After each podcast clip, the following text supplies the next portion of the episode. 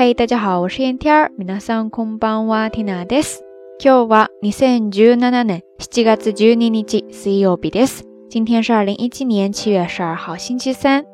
到晚安调整播出时间的第二个周，大家还习惯吗？昨天趁着调休，蒂娜总算是有机会抽出一整块时间出去采风啦。感觉好久都没有拿上相机出去风了，还以为会有一些生疏，结果浪起来之后完全无缝连接，好吗？ 那个放飞自我的感觉，一秒钟都不要就自动回归了。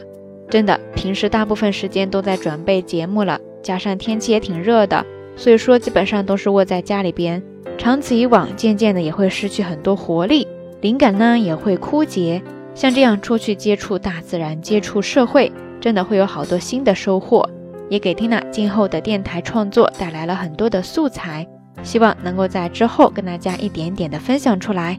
那大家要是在平时的工作、学习啊、生活当中遇到瓶颈期，或者说找不到方向，有一些迷失，这种情况下呢，建议大家暂时放下手中的事情，回归一下大自然，我想或许会有一些意想不到的收获。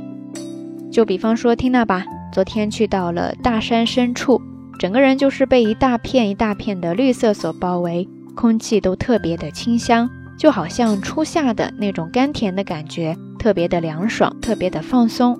上一期到晚安里边才跟大家聊到了四季的山峦，虽然说意境上我比较喜欢冬天的感觉，但是身处在盛夏的大山深处，那种感觉也是特别美好的。那次诺亚马德亚巴里伊德斯呢？说到深山，自然也会联想到神灵，山里有寺也有神社，正好也是日本七夕祭的时期。比往常多了很多前来许愿或者说还愿的人。那今天 Tina 要跟大家分享的内容呢，就是昨天看到的一个还愿牌上面的内容。虽然说还比较简单，但是在那样一种特殊的氛围下，还是会让人心生一暖的。关于这个还愿牌的照片，Tina 也附在微信公众号的推送里了。感兴趣的朋友呢，可以过来围观一下哈。咱们的账号是瞎聊日语的全拼。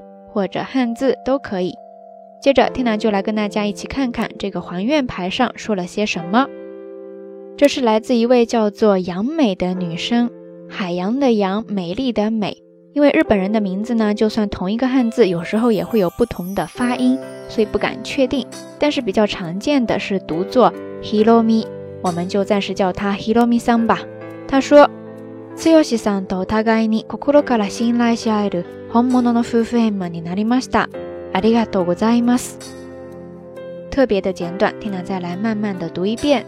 剛さんとお互いに心から信頼し合える本物の夫婦円満になりました。ありがとうございます。意思其实也非常的简单。前半段呢说的是他和那个他做到了发自内心的相互信任。这对于他来说是真正的夫妻圆满。那他的另外一半呢？名字写作刚强的刚，发音呢其实可能也会有很多种。在这呢，Tina 找了一个比较常见的 “tsuyoshi”，所以就是 “tsuyoshi 桑 ”，“tsuyoshi 桑都和这个刚先生怎么样呢？お互いに心から信頼し合える本物の夫婦円満になりました。这只是一句话，是不是有些长啊？ 那我们在理解的时候呢，就可以拆开来看。首先，先找到它的主干部分，就是つよしさんと夫婦円満になりました。在这里，夫婦円満汉字写作夫妇圆满，就是夫妻圆满和睦的意思了。大概的意思呢，就是和刚先生做到了夫妻圆满。但是是怎么样的一种夫妻圆满呢？前面就出现了两个修饰的部分。 一个是紧挨着它的 homono no fufuenman，就是真正的夫妻圆满。homono 汉字写作本来的本物体的物，就是真货真物，或者说技术呀技能等名副其实这些意思。它的反义词呢是 nisemono，nisemono 汉字写作伪物伪装的伪物体的物，就是冒牌货赝品山寨货。那除开这个真正的夫妻圆满，在它前面还有一个修饰的部分，比较的长，叫做お互いに心から信頼し合える，就是互相可以从心底发自内心的相互信任。 お互いに是一个副词，表示互相怎么怎么样。心から就是发自内心的，从心底里边怎么样呢？后面是一个复合动词的可能态。信頼し合える， 信頼し合える就是相互信任。在这呢，就出现了一个复合词的比较常见的形式，就是动词的连用型。大家可以理解为它的 musty，再加上后面一个 ao，就是表示相互怎么怎么样。在这里呢是信頼し合う，然后把它变成可能形态信頼し合えるですね。所以在这儿这么长一句话，它连起来意思就是发自内心的可以互相的信任的 这样的一种真正的夫妻圆满。说到这儿，大家都明白这句话的意思了吗？然后之后就是还愿的感谢啦，ありがとうございます。像这样在日语当中呢，有时候就是那么一句话，可能就会用到很多修饰词，然后变得很长。但是其实呢，它的结构比较的简单，大家不用担心，就是先找出它的主干部分，然后再一点一点的拆分，这样去理解就会比较容易。 而相对应的，如果你要翻译成中文的话，很多时候咱们两种语言之间的说话习惯是不太相同的，所以就没有必要很刻意的去直译翻译成什么什么的、什么什么的、什么什么的一大长串，这样会显得特别的不自然、不流畅。